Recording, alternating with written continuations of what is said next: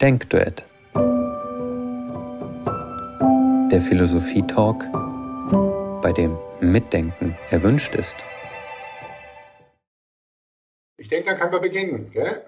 Es ist genau 20 Uhr. Ich darf ganz herzlich begrüßen diejenigen, die hier im Live-Talk dabei sind zu unserem Denkduett, nächste Ausgabe, heutige Ausgabe. Ich darf auch ganz herzlich begrüßen diejenigen, die nicht live dabei sind, die aber einige Tage später den, äh, das Video schauen können.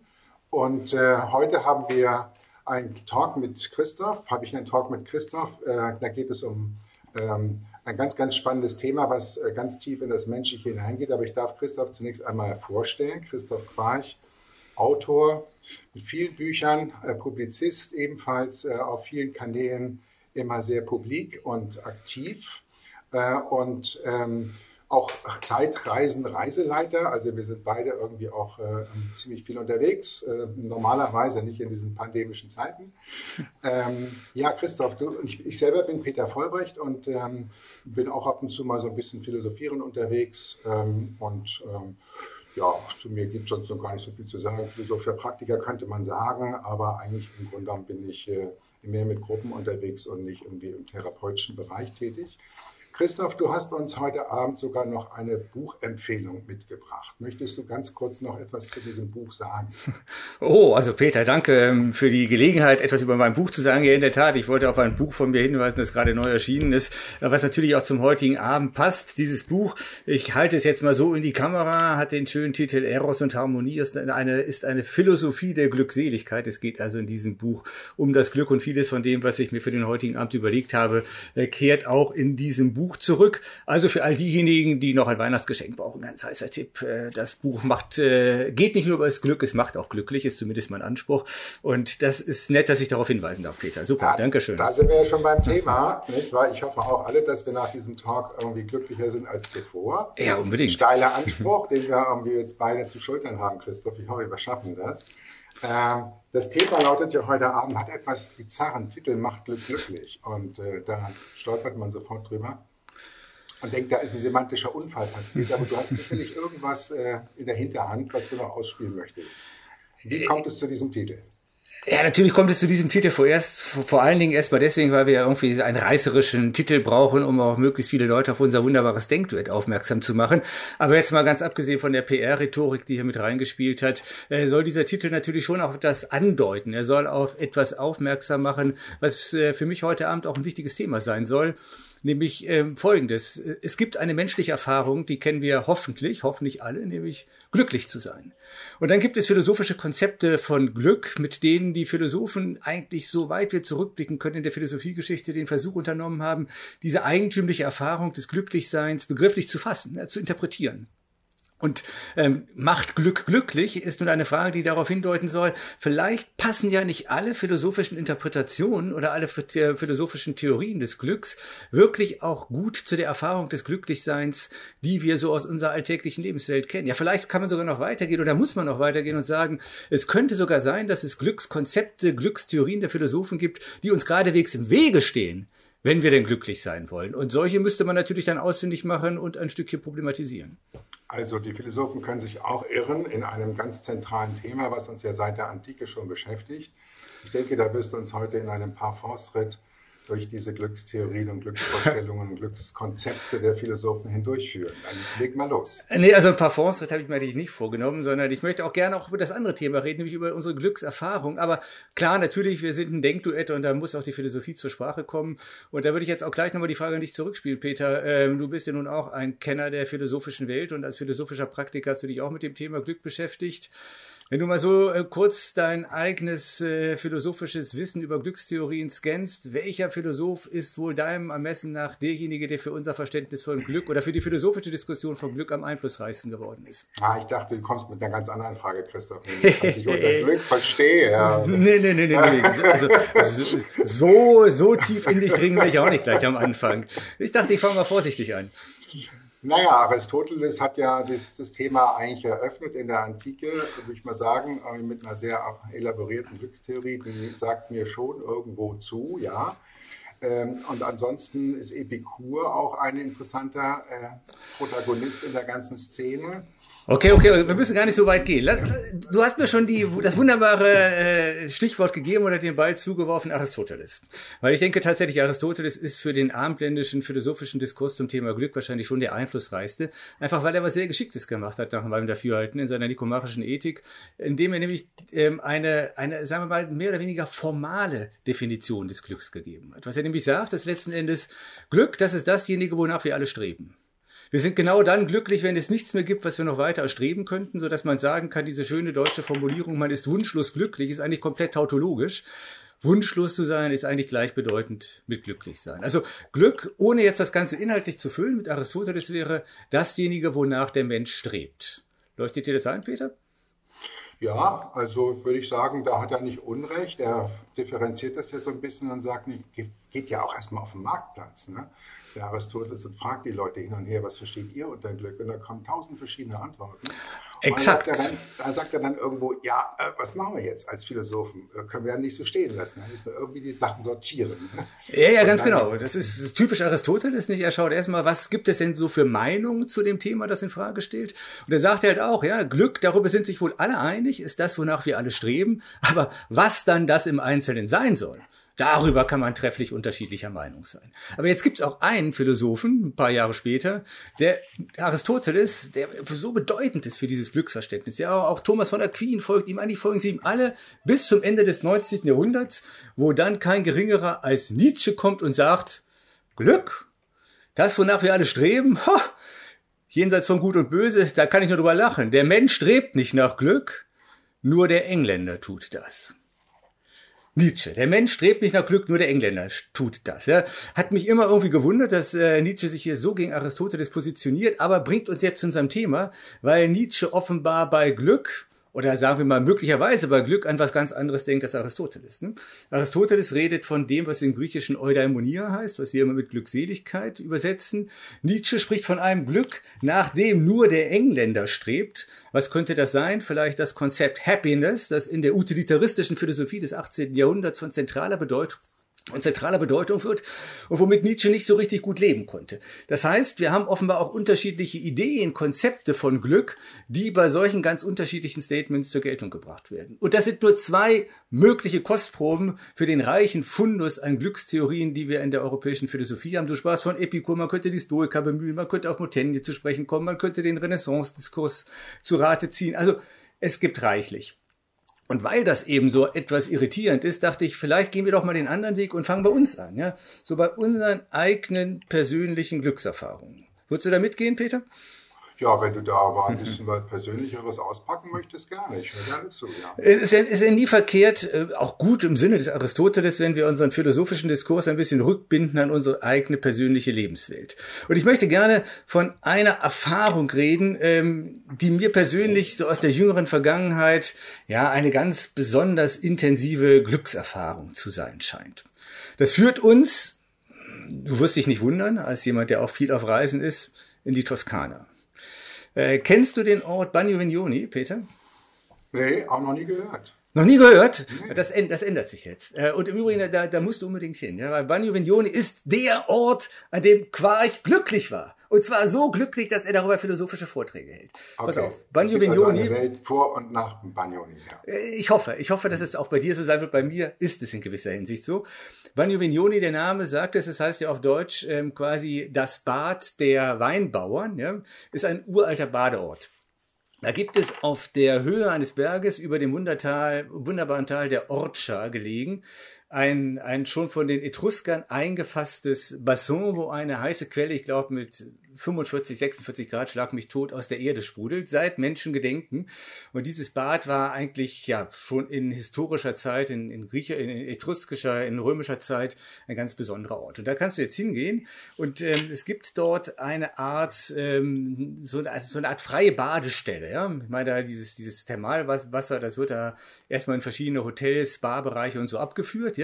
Aber es gibt einen Ort, und zwar der ist dann unten im Tal, also unterhalb dieses, dieser eigentlichen Quelle wo du quasi wild baden kannst. Ja, aber da läuft durch einen Kanal, der von oben kommt, dieses heiße Thermalwasser runter. Du kannst dich da bei Vollmond bei 32 Grad ins Wasser setzen. Ist schon wunderschön. Ja, und ich war einmal da und habe mich da in dieses, in dieses warme Thermalwasser gesetzt wie gesagt, was ohnehin schon mal eine schöne Erfahrung ist, und sah dann, dass eben diese heiße Wasserzuleitung oben vom Berg kommt und dass da so eine Art künstlicher Wasserfall angelegt ist. Und ich dachte mir, ey, das sieht so geil aus, da muss ich hin. Ja? Und dann bin ich halt irgendwie äh, mit Badehose diesen Berg hochgekraxelt, um zu diesem, zu diesem künstlichen Wasserfall zu kommen, hab mich da drunter gestellt und Peter, ich sage dir, ich war sowas von glücklich, wie ich es selten in meinem Leben gewesen bin.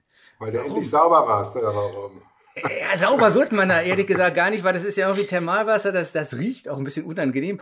Aber es kommt vielleicht so mit Körpertemperatur, mit einem satten Schwall, prasselt dieses Wasser über dich. Du stehst da ähm, quasi zwischen Himmel und Erde, blickst über die weiten Lande der Toskana in den Sonnenuntergang, eine warme Brise umweht dich, du hast Wärme, du hast Luft, du hast Erde, du hast Himmel, du hast irgendwie den ganzen Kosmos um dich und denkst dir nur noch, ja, wie geil ist das denn? Wie glücklich bin ich da. Und diese Erfahrung, ähm, die hat sich bei mir irgendwie tief eingebrannt und anhand derer würde ich jetzt gerne versuchen zu erläutern, was meines Erachtens Glück ist. Okay? Gerne, ja.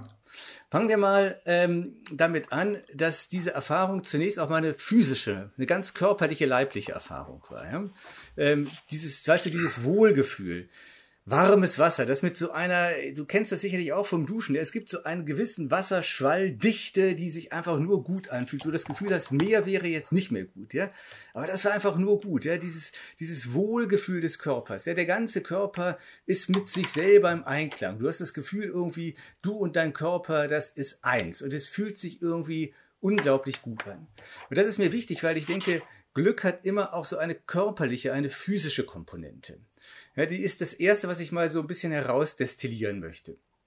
Darum legt sich jetzt aber wie in einem konzentrischen Kreis noch eine andere Komponente, die auch nicht unerheblich ist für unser Glücksverständnis. Nämlich, du erinnerst dich ja, ich hatte gesagt, ich habe da unten, als ich in diesem, in diesem Pool saß, oben diese Quelle gesehen, diesen künstlichen Wasserfall, wo ich hin wollte. Ja. Da war ein starker Antrieb. Ja, ich wollte da hoch. Und dann bin ich da oben, ich bin da, habe mein Ziel erreicht und es ist irgendwie dieses, dieses Glück, das Ziel erreicht zu haben. Ja? Ein Wunsch ist in Erfüllung gegangen. Ein, ja, es war jetzt nicht unbedingt ein Bedürfnis, aber dieses, diese Intention, die ich hatte, die ist zu sich gekommen. Ich wollte etwas und hab's bekommen. Ne? Und das ist auch eine Art von Glück, die sich jetzt mit diesem physisch-leiblichen Wohlbefinden quasi äh, paart und das physische Wohlbefinden nochmal steigert, weil nun eben auch diese Befriedigung des Erreichthaben eines Ziels dazukommt. Das erste Glück würde ich mal das somatische, das körperliche Glück nennen. Dieses zweite Glück, was jetzt wie ein konzentrischer Kreis sich da rumlegt, würde ich das volontative Glück nennen. Das Glück, das daraus resultiert, dass ich etwas gewollt habe und meinen Willen bekommen habe. Ich bin zufrieden. Man könnte auch von Zufriedenheit in diesem Sinne reden. Damit aber habe ich noch lange nicht das, das Glück, was mir bei der Dusche von Bandi Vignoni zuteil geworden ist, hinreichend beschrieben. Jetzt kommt noch was dazu. Ja, nämlich ich habe es ja so kurz beschrieben, dieses Gefühl irgendwie mit dem ganzen Kosmos in Verbindung zu sein, ja, die Wärme des Wassers, die Luft, die ich atme, der der, dieser toskanische Erdboden unter mir und natürlich das fließende Wasser, alle vier Elemente. So ein Gefühl der totalen Verbundenheit, der totalen Zugehörigkeit mit allem. Ja, auch das ist eine, eine Komponente von Glück, die mir ganz wichtig ist. Dieses, dieses Glück, was daraus resultiert, dass ich mich aufgehoben wusste in diesem Augenblick in der Welt. Ja, irgendwie die Welt ist in Ordnung. Das war dieses Lebensgefühl. Und das Ganze, und das ist, wenn man so will, dann das vierte, was noch eins oben drauf setzt, das Ganze erschien mir auch irgendwie noch komplett sinnvoll, so dass ich überhaupt nicht mehr da weg wollte. Ich war irgendwie einen Augenblick lang raus aus Raum und Zeit und dachte, wow, das hier ist irgendwie, das ist die Ewigkeit, das ist die Unsterblichkeit, das ist einfach das totale Glück. Jetzt habe ich versucht, diese vier Aspekte auseinanderzunehmen. Äh, bist du noch dabei, Peter? Ja, ja, total. Also ich bin okay. Also somatisches Glück, das volontative Glück, das so ein bisschen das Glück des Wollens ist, dann dieses, ich nenne es mal das psychische Glück, dieses Glück, wo man sich mit der ganzen Seele, mit Haut und Haar der Welt zugehörig fühlt. Und dann noch, vielleicht kann man das sogar noch so sagen, als viertes eine Art geistiges Glück, dass man einen Augenblick der Zeitlosigkeit und der Sinnhaftigkeit erfährt. Und ich habe natürlich diesen Viererschritt äh, nicht zufällig jetzt gewählt, weil sich das ganz gut abbilden lässt ähm, auf, ja, auf die Sprache. es ist ja nämlich interessant, ähm, dass wir dieses Wort Glück ähm, in sehr unterschiedlicher Hinsicht gebrauchen können und dass zum Beispiel die alten Sprachen ähm, oder auch andere, andere Fremdsprachen, die uns geläufig sind, eigentlich diese verschiedenen Formen von Glück, die ich jetzt gerade versucht habe, so ein bisschen herauszuziselieren, mit unterschiedlichen Worten benennen. Ähm, schauen wir es uns doch mal an. Ja? Dieses, dieses Glück des Wohlgefühls, dieses Wohlbefinden, dieses leibliche Wohlbefinden. Äh, hättest du einen Vorschlag, wie man das in eine andere Sprache übersetzen könnte? Ähm, das leibliche Wohlbefinden. Ja.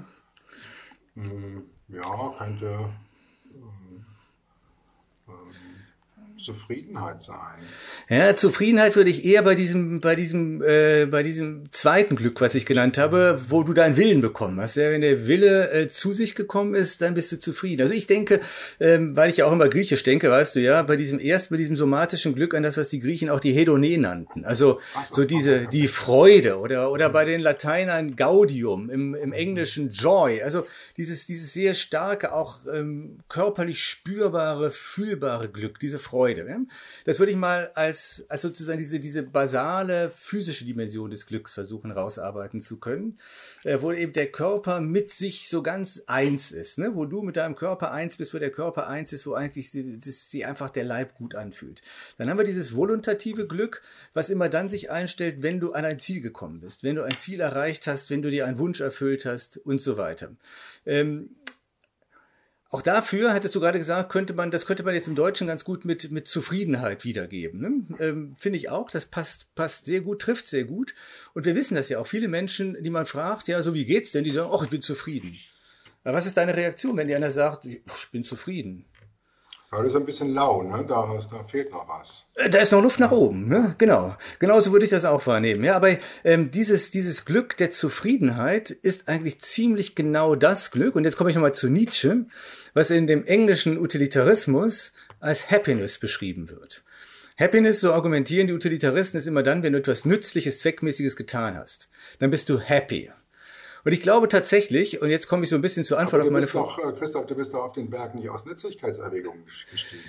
Nee, aber ich wollte dahin. Ja, es war ein Wunsch von mir. Äh, das war nicht unbedingt äh, eine Nützlichkeitserwägung, aber ähm, ich hatte mir ein Ziel gesetzt. Ich hatte ein Interesse und wollte ähm, das quasi mir erfüllen, diesen Wunsch. Ne? Mhm. Und das gibt einem, gibt einem eine gewisse Befriedigung, wenn man sein Ziel erreicht hat. Aber das Problem ist, wenn das jetzt alles wäre, was wir Glück nennen, dann brauchst du immer wieder ein neues Bedürfnis, immer einen neuen Wunsch, immer ein neues Interesse, das du befriedigen oder erfüllen kannst, um wiederum glücklich zu sein. Und deswegen ist dieses Glück, oder sagen wir mal so, wenn es für uns nur diese beiden Ebenen oder diese beiden Formen des Glücks gäbe, nämlich dieses körperliche Wohlbefinden und diese Zufriedenheit, die sich einstellt, wenn wir ein Ziel erreicht haben, dann wäre das alles in allem ein bisschen lau, wie du gesagt hast. Wäre ein bisschen mager. Da muss irgendwie noch mehr drin sein. Und deswegen komme ich jetzt noch zu den beiden anderen Glückstypen, von denen ich glaube, dass die für unser Verständnis von Glück letzten Endes wichtig sind. Weil nochmal dieses Bild, ja, wie konzentrische Kreise, jetzt wird das Bild komplexer. Ja, was ich da so versucht habe darzustellen, dieses Gefühl der Zugehörigkeit zur Welt, dieses Aufgehobensein im Ganzen des Kosmos, dieses Gefühl, alles, ich, ich bin hier irgendwie Teil des Ganzen. Äh, und das ist ein ganz starkes Gefühl. Und ich glaube, das ist ein Gefühl, das tatsächlich uns auch da begegnet, wo wir es in der antiken Philosophie mit dem Glück zu tun haben, wo die alten Griechen von der Eudaimonia sprachen oder wo die Lateiner von der Felicitas sprechen, also von einem Glück, das gar nicht so sehr was damit zu tun hat, dass man sich wohl wohlfühlt und dass man Wünsche erfüllt, sondern dass man sich aufgehoben weiß im Großen und Ganzen die Welt, der Welt, dass du sagen kannst, so wie es jetzt ist, so ist es gut, irgendwie, das passt und das stimmt. Ähm, Kannst du das in deine Lebenswirklichkeit übersetzen? Kennst du auch solche Erfahrungen, Peter? Auf jeden Fall, ja, auf jeden Fall kenne ich das so, wenn das sozusagen irgendwie fließt. Ne? Und man hat das Gefühl, man fließt mit und die Welt fließt auch. Also genau, und, und unter der Dusche kann das natürlich ganz besonders intensiv sein mit dem Fließen. Ja? Ja, und dann, und dann kommt eben noch dieses vierte, wo du das Gefühl hast, du bist echt rausgebeamt aus der Zeit, äh, wo dich so, so die, dieser Hauch von Ewigkeit irgendwie antönt, äh, wo du nur sagen kannst, die Welt ist in Ordnung. Jetzt, so ist es, so könnte es jetzt immer bleiben. So, so ist es einfach, einfach gut. Und dieses Gefühl der unbedingten Sinnhaftigkeit. Und interessanterweise auch dafür hatten die alten Griechen und auch die Römer ein eigenes Wort. Da sprechen die Griechen von Makariotes, Ja, das wird oft auch mit Seligkeit übersetzt und ist eigentlich eine Qualität, die die Griechen vor allen Dingen den Göttern vorbehalten haben.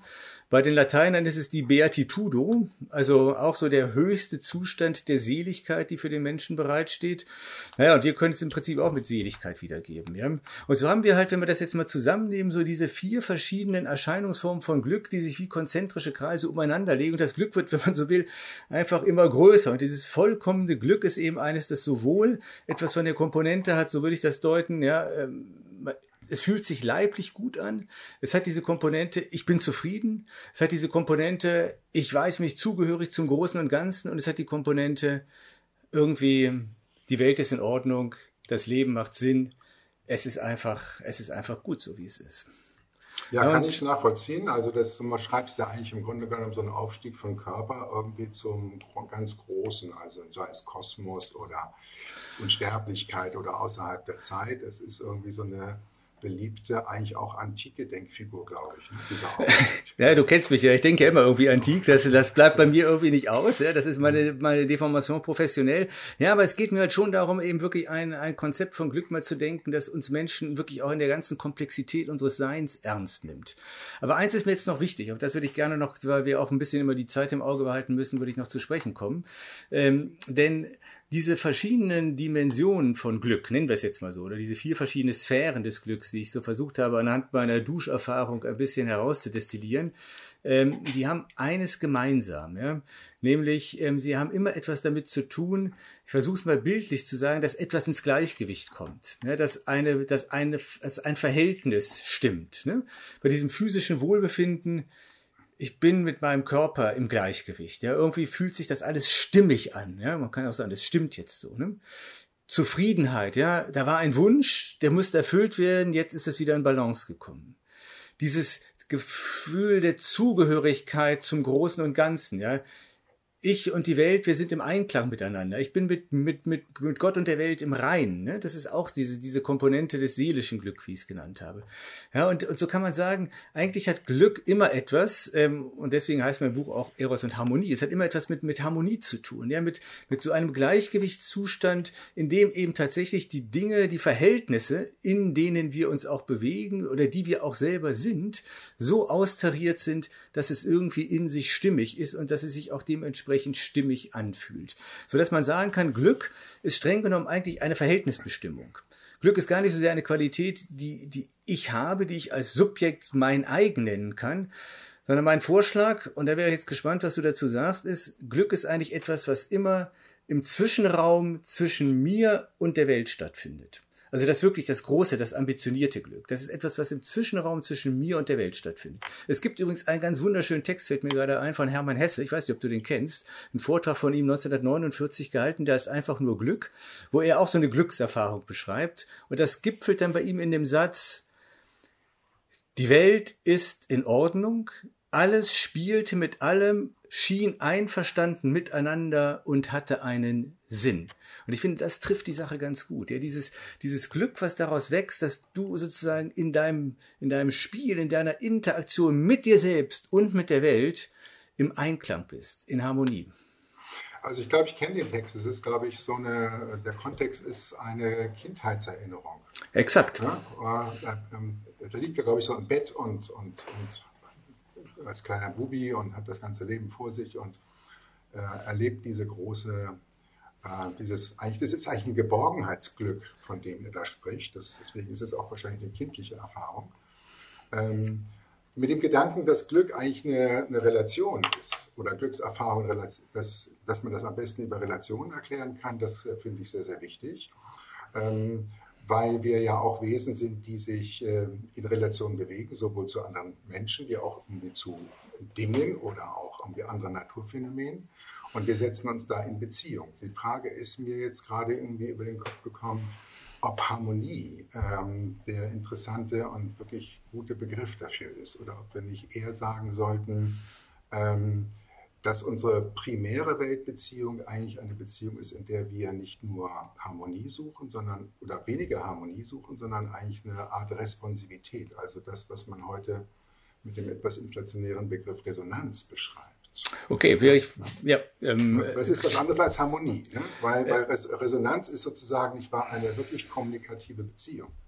Sowohl von mir zu anderen und anderen zu mir oder auch von Dingen zu mir oder von der Natur zu mir oder wie auch immer.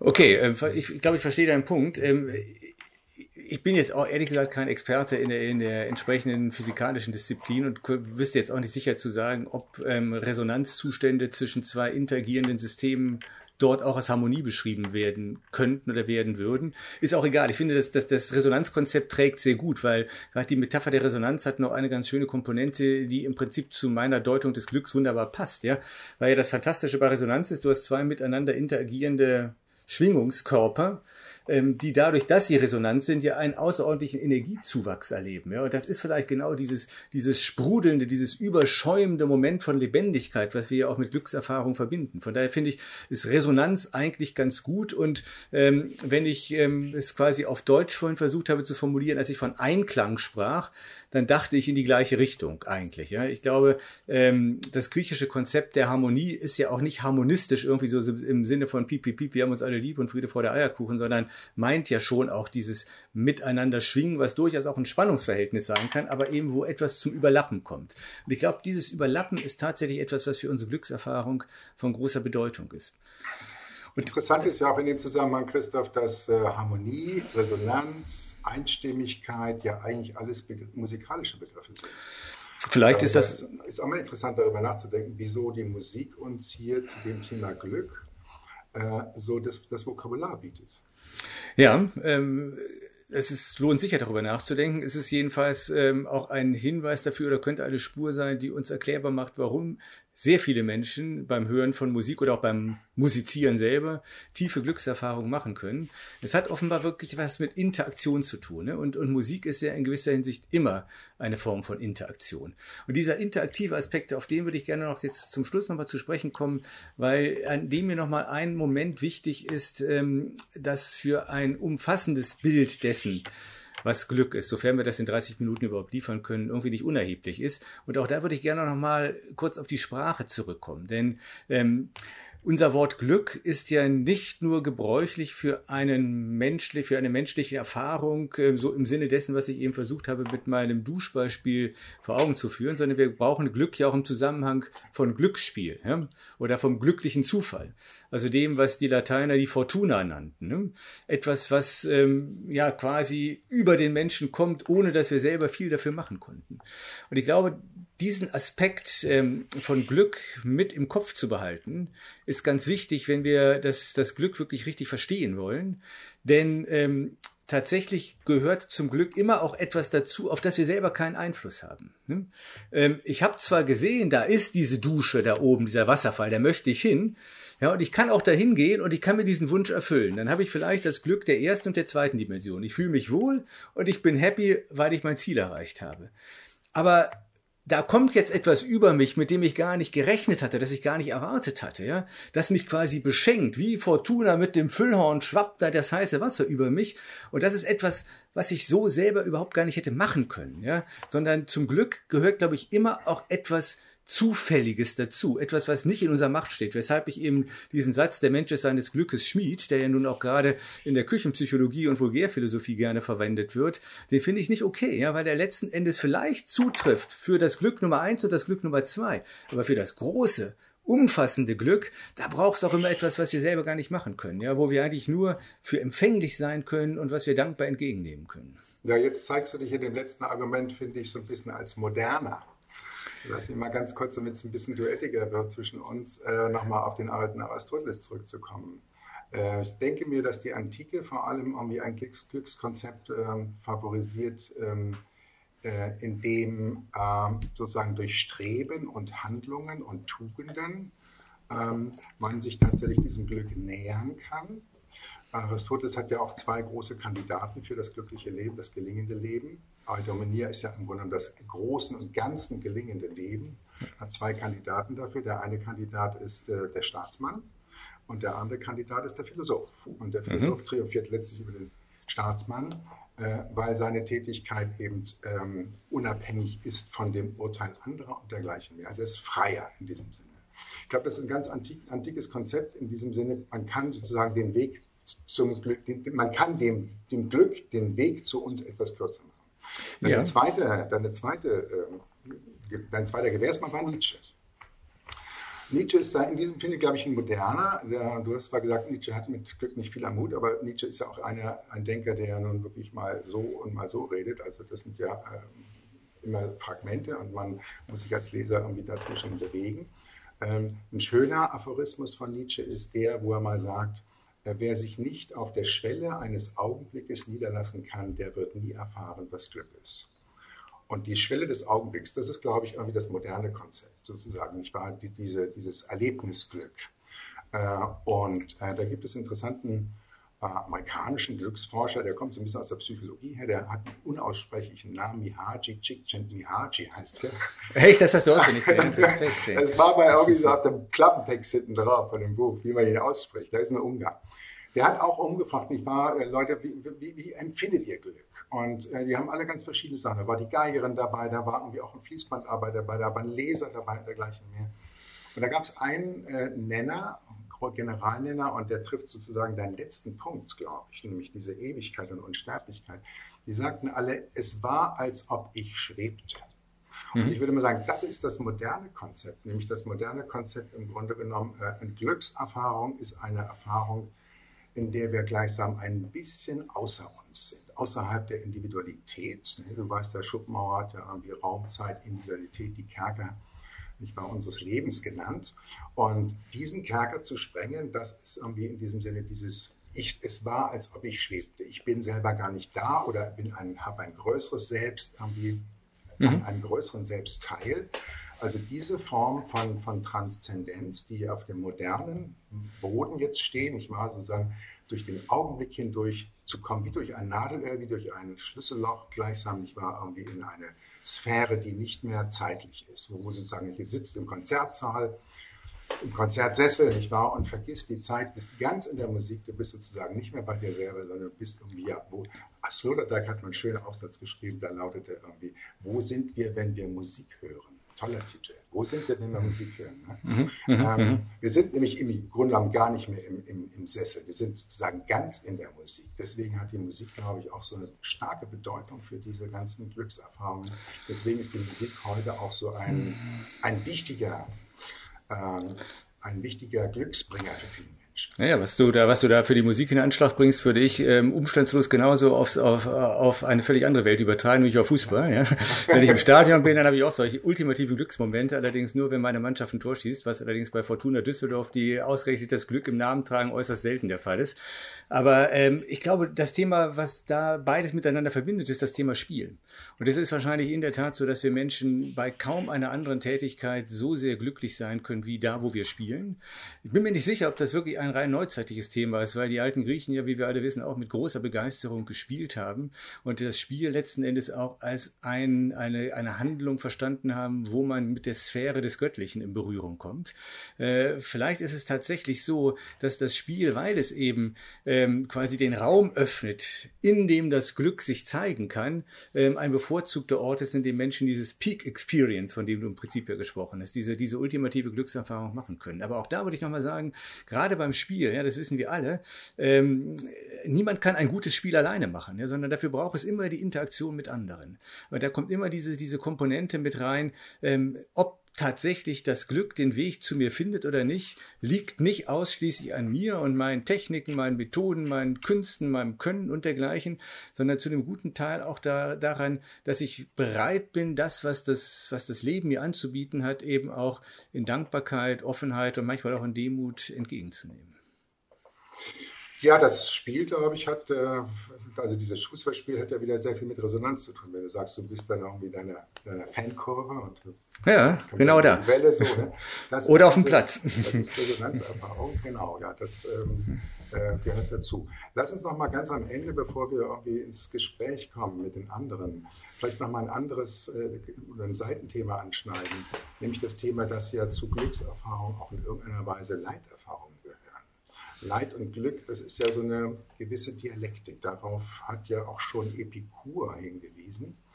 Wenn man sagt, nicht wahr, es ist schon so, dass äh, man sich ab und zu auch einmal etwas versagen muss. Auch so Leid, die Leiterfahrung ist wichtig dafür, auch wiederum Glück erfahren zu können. Was denkst du zu diesem Punkt? Ich bin mir da ehrlich gesagt nicht so sicher. Ja, ähm, das, das, das, das würde so darauf hinauslaufen, man muss erstmal wirklich auch kräftig gelitten haben, um glücklich sein zu können. Ähm, in der Schärfe jedenfalls würde ich diesen, würde ich den, würde ich den Punkt so nicht stehen lassen wollen. Ähm, das mag vielleicht für, für das erste oder das zweite von mir genannte Glück zutreffen. Ja, ähm, wahrscheinlich ist das Wohlbefinden des Körpers nach einer großen physischen Anstrengung etwas, ähm, was nochmal deutlich intensiver mir dann auch als Glück in Erscheinung tritt oder eben, wenn ich leidvoll, entbehrungsreich auf ein Ziel hingearbeitet habe oder mir einen Wunsch erfüllen wollte und er dann endlich wahrgenommen ist, mag das das Glück auch steigern. Aber ich glaube tatsächlich, dieses, dieses, ähm, dieses Gefühl und auch Bewusstsein des Zugehörigseins zum Großen und Ganzen. Das kann sogar ähm, auch in leidhaften Momenten oder in schmerzvollen Szenarien über den Menschen kommen, wenn er denn dafür äh, die entsprechende Empfänglichkeit ausgebildet hat. Ich meine, äh, es fällt uns immer schwer, uns das vorzustellen, aber auch Menschen, die wirklich in, in bitterster Not waren, ähm, kennen die oder berichten davon, dass sie mit anderen vielleicht zusammen gesungen haben und plötzlich auch auf der Flucht oder sonst wo gab es einen Moment des Glücks, Glücks, wie so ein Lichtstrahl aus dunkler Wolkenwand den Menschen berührt hat. Ähm, ich glaube aber nicht, dass das Leid dafür die Voraussetzung ist. Ja? Es gibt sicherlich diese Dialektik von Leiterfahrung und Glückserfahrung, aber weil Glück eben zum Teil immer auch etwas ist, was den Menschen einfach geschenkt wird und was über ihn kommt. Ja? So die Glückskinder wie Gustav Ganz bei Onkel Donald, ja, die, die kennen das. Ja? Ähm, es ist etwas, was uns manchmal auch völlig unerwartet und unverhofft und vor allen Dingen unverdient zuteil wird. Und ähm, diese Komponente scheint mir wenigstens genauso wichtig zu sein sein, wenn wir das Glück vollständig zu fassen bekommen wollen. Ja, ich, so habe ich es eigentlich jetzt nicht gemeint, Leid als sozusagen Voraussetzung für Glückserfahrungen, sondern ich bin nochmal so bei deinem Lieblingsautor, bei einem deiner moderneren Lieblingsautoren, nämlich Nietzsche, ähm, der irgendwie beklagt hat, dass äh, sein Zeitalter und damit auch irgendwie unser Zeitalter ein Zeitalter ist, das nicht mehr in der Lage ist und bereit ist, Leid längere Zeit auf sich liegen, auf, auf den eigenen Schultern liegen zu lassen das untragische Zeitalter, in dem wir sind. Nietzsche hat es ja immer mit dem Tragischen gehabt. Mhm. Und ähm, ich bin mir nicht ganz sicher, ob er da nicht einen interessanten Punkt macht. Ähm, ob wir vielleicht in einer Gesellschaft sind, in der wir so viele Möglichkeiten der ähm, Ablenkung haben, sodass wir äh, Leid irgendwie sehr schnell kompensieren können. Oh, ganz unabhängig äh, davon abgesehen, welchen, welchen psychischen Schaden man sich da selber beifügt. Aber stell dir eine Person vor, der, an der tropft alles ab. Sozusagen alle ähm, Demütigungen und alle ähm, Niederlagen, die diese Person erleidet und ähm, ähm geht weiter irgendwie auf ihrem Gang. Da würde ich dann denken, äh, da fehlt irgendwie sozusagen gerade diese Schwingung, diese Ausschwingung von dem Tiefen in das Hohe hinein. Ist das nicht doch irgendwie eine eine Modulation, eine psychische mm. Modulation, in der wir doch leben und die wichtig für uns ist. Okay, also da kommt jetzt noch ein Gedanke, wenn wir von Leiden reden, dann denken wir da sehr schnell auch das Ganze pejorativ im Sinne von, dass uns Schmerz widerfährt. Ne? Aber Leiden mal auch in seiner ursprünglichen Bedeutung, etwa entsprechend dem lateinischen, ähm, dem lateinischen, äh, der lateinischen Passion und dem griechischen Pathos, bedeutet ja erstmal überhaupt, dass mir etwas widerfährt. Ja, ähm, und das kann dann kann kann schmerzhaft sein, es kann aber auch etwas Glückliches sein. Ja, das ist dann eben das, was die Leidenschaft in mir weckt. Ne? Das sind ja alles Dinge, die semantisch eng miteinander verbunden sind.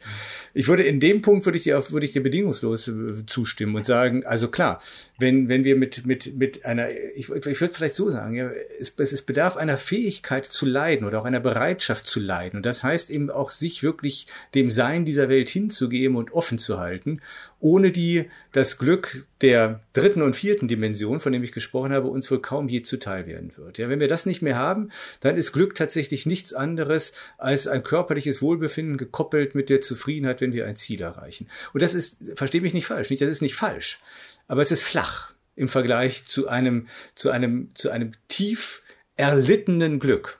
Vielleicht kann man das so formulieren.